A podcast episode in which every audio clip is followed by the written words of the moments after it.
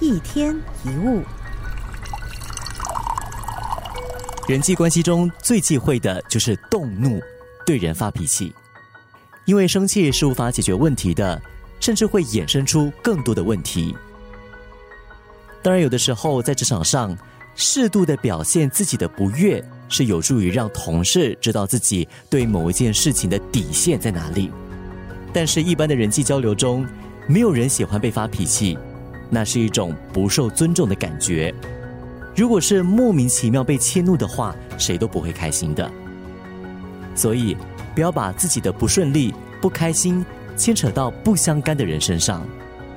自己的情绪自己排解，自己的问题自行解决。别人不应该负责我们的不顺利、不开心。大部分容易生气的人，常常会以为别人事事针对自己。但事实上，人家根本没有在意你，你没有那么重要，不会有人时时刻刻把你放在心里。同样的，面对身边那些经常胡乱动怒的人，我们也不要默默的忍耐。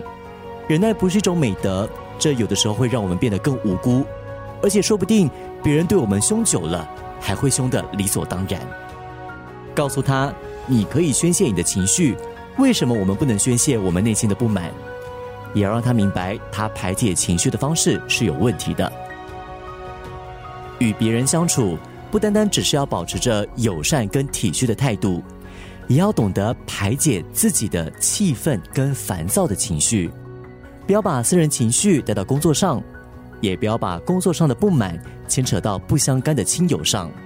这是成熟的人都应该做的情绪管理。一天一物。